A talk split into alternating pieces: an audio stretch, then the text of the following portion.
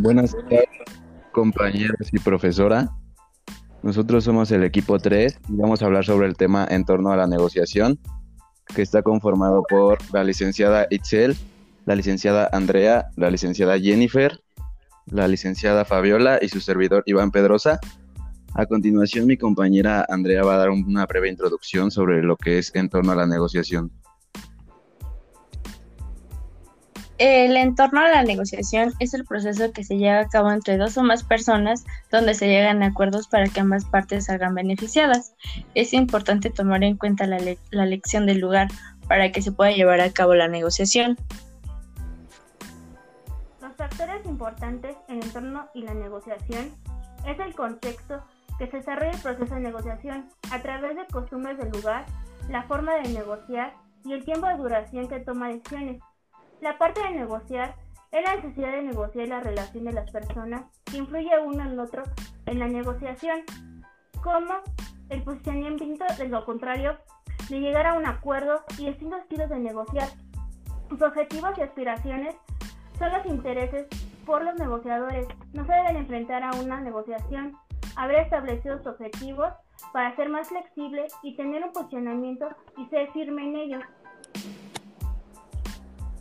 La organización de la negociación, al enfrentarse a esta situación, se debe contar con la información precisa y adecuada, que sea suficiente para llevar a cabo las técnicas, las estrategias y las tácticas, para que la otra parte también se beneficie.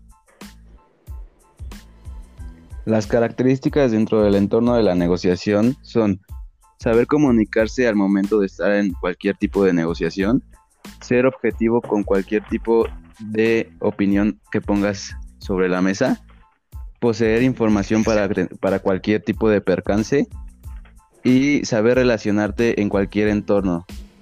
El entorno físico de la negociación habla sobre tener distancia entre los individuos para así observar sus gestos y favorecer cierta confianza entre los dos. El entorno donde se lleva a cabo la negociación debe de ser agradable, ya que esto sirve para que los individuos tengan confianza y no se sientan un poco desconfiados. Tiene que ver con el mobiliario, la decoración, la ventilación y iluminación. Las ventajas de negociar en territorio propio son superioridad que podemos adecuar a mejorar la situación, con un, con un control adecuado con los datos que nos pueden ayudar en el momento adecuado en el entorno físico a nuestra conveniencia. Esto quiere decir que el negociador es más tranquilo, para ello le ayuda a tener el control emocional, se puede tener más información disponible y puede controlar los tiempos. En ventajas en territorio ajeno son observar con detenimiento que nos pueden ayudar con el tipo de personas que son, pueden ser un poco tanto incómodas. El negociador tiene presión con condiciones similares, tiene más razones para consultar los datos.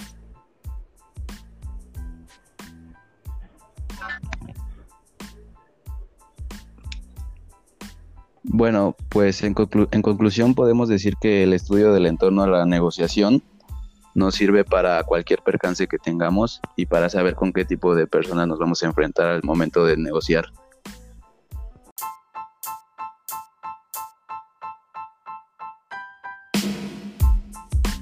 Los buenos negociadores son consecuentes de, sus objetivos y alternativas, dedican el tiempo necesario a investigar los de la otra parte durante la negociación previamente dicha. Utilizan estrategias adecuadas para conseguir un acuerdo que favorezca sus intereses y por último buscan aquellas situaciones en las que un mero acuerdo distintivo se transforme en la creación de una nueva oportunidad de negocio.